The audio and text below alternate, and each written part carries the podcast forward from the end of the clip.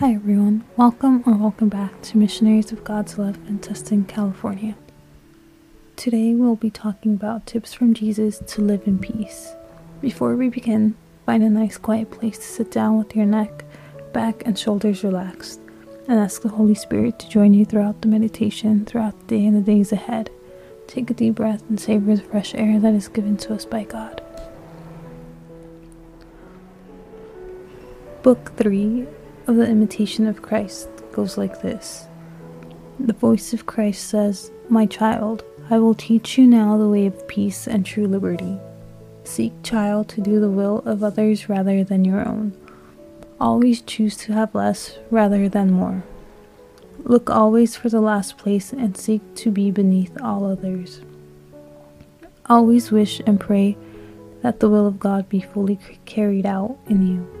Behold, such will enter into the realm of peace and rest.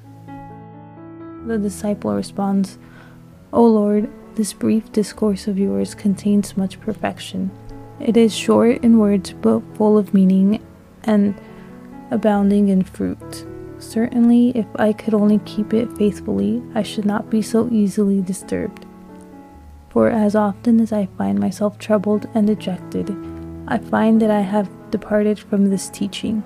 But you, who can do all things, and who always love what is for my soul's welfare, give me increase of grace that I may keep your words and accomplish my salvation. A prayer against bad thoughts goes like this O Lord, my God, be not far from me. O my God, hasten to help me, for varied thoughts and great fears have risen up within me, afflicting my soul. How shall I escape them unharmed? How shall I dispel them? I will go before you, says the Lord, and will humble the great ones of earth. I will open the doors of the prison and will reveal to you hidden secrets. Do as you say, Lord, and let all evil thoughts fly from your face. This is my hope and my only comfort to fly to you in all tribulation, to confide in you, and to call on you from the depths of my heart, and to await patiently for your consolation. A prayer for enlightening the mind goes like this Enlighten me, good Jesus, with the brightness of eternal light, and take away all darkness from the habitation of my heart. Restrain my wandering thoughts and suppress the temptations which attack me so violently. Fight strongly for me and vanquish these evil beasts, the alluring desires of the flesh, so that peace may come through your power and the fullness of your praise resound in the holy courts which is a pure conscience. Command the winds and the tempests.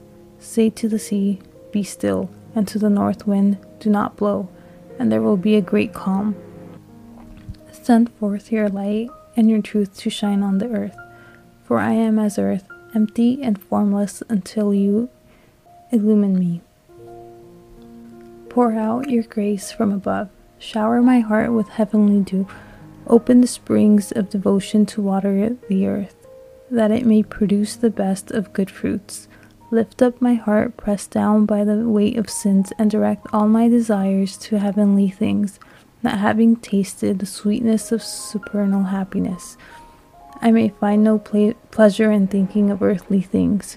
Snatch me up and deliver me from all the passing comfort of creatures, for no created thing can fully quiet and satisfy my desires. Join me to yourself in an inseparable bond of love because you alone can satisfy him who loves you, and without you, all things are worthless. As we end today's prayer, say, Speak to me, Lord, for your servant is listening.